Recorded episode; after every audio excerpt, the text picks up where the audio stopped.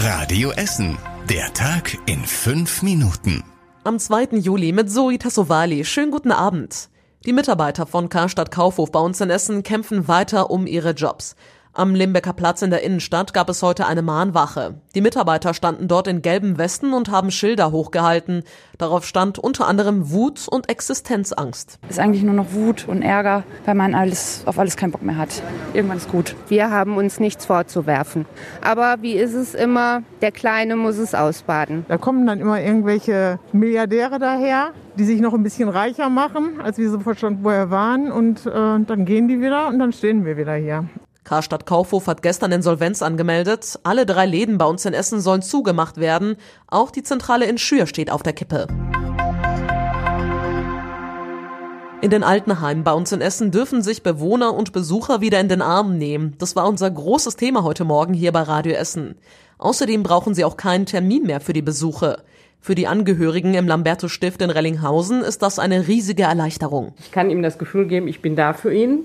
Ja, und das spürt er auch. Er hat die ganzen Wochen geweint, als ich mit Maske hier stand. Für mich persönlich ist das sehr schön, weil ich meine Mutter mal wieder öfter auch persönlich sehen darf. Und die neue Regelung finde ich persönlich wirklich super. Die Besucher müssen sich aber weiter in eine Liste eintragen und Fieber messen lassen. Die Chefin des Altenheims in Rellinghausen ist noch skeptisch. Sie fürchtet, dass das Coronavirus so wieder ins Heim getragen werden könnte. Im Lamberto-Stift sind daran mehrere Bewohner gestorben.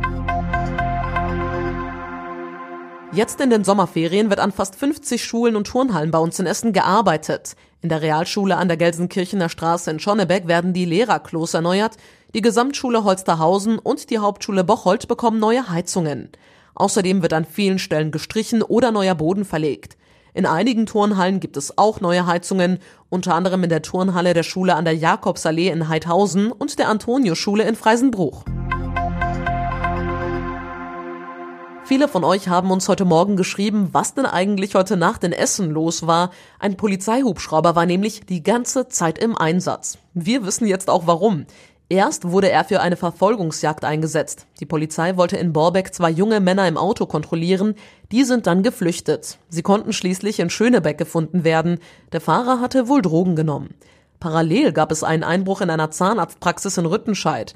Weil der Hubschrauber ohnehin unterwegs war, hat er mit seiner Wärmebildkamera geholfen und den Einbrecher auch gefunden, versteckt in einer Papiertonne. Die Böden bei uns in Essen sind komplett ausgetrocknet. Die oberen Schichten sind schon sehr trocken, sagt das Landesumweltamt in Schür. Noch schlechter sieht es bis zwei Meter unter der Oberfläche aus.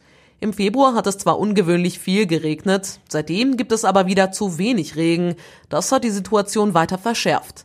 Dass sich die Lage entspannt, ist unwahrscheinlich. Um die Trockenheit auszugleichen, müsste es ab jetzt bis Ende des Jahres jeden Tag regnen, heißt es. Und was war überregional wichtig? Der Bund darf zur Bewältigung der Corona-Krise in diesem Jahr Rekordschulden von fast 218 Milliarden Euro aufnehmen.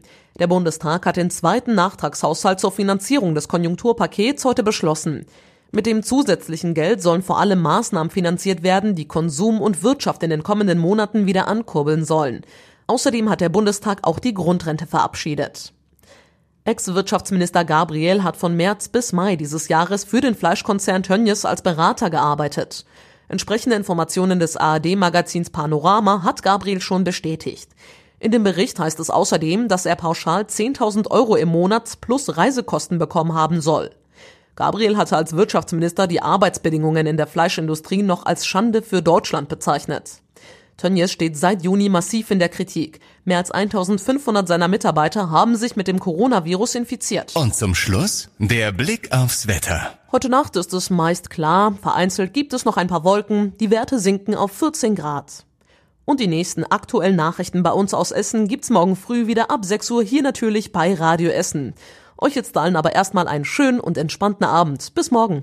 Das war der Tag in fünf Minuten. Diesen und alle weiteren Radio Essen Podcasts findet ihr auf radioessen.de und überall da, wo es Podcasts gibt.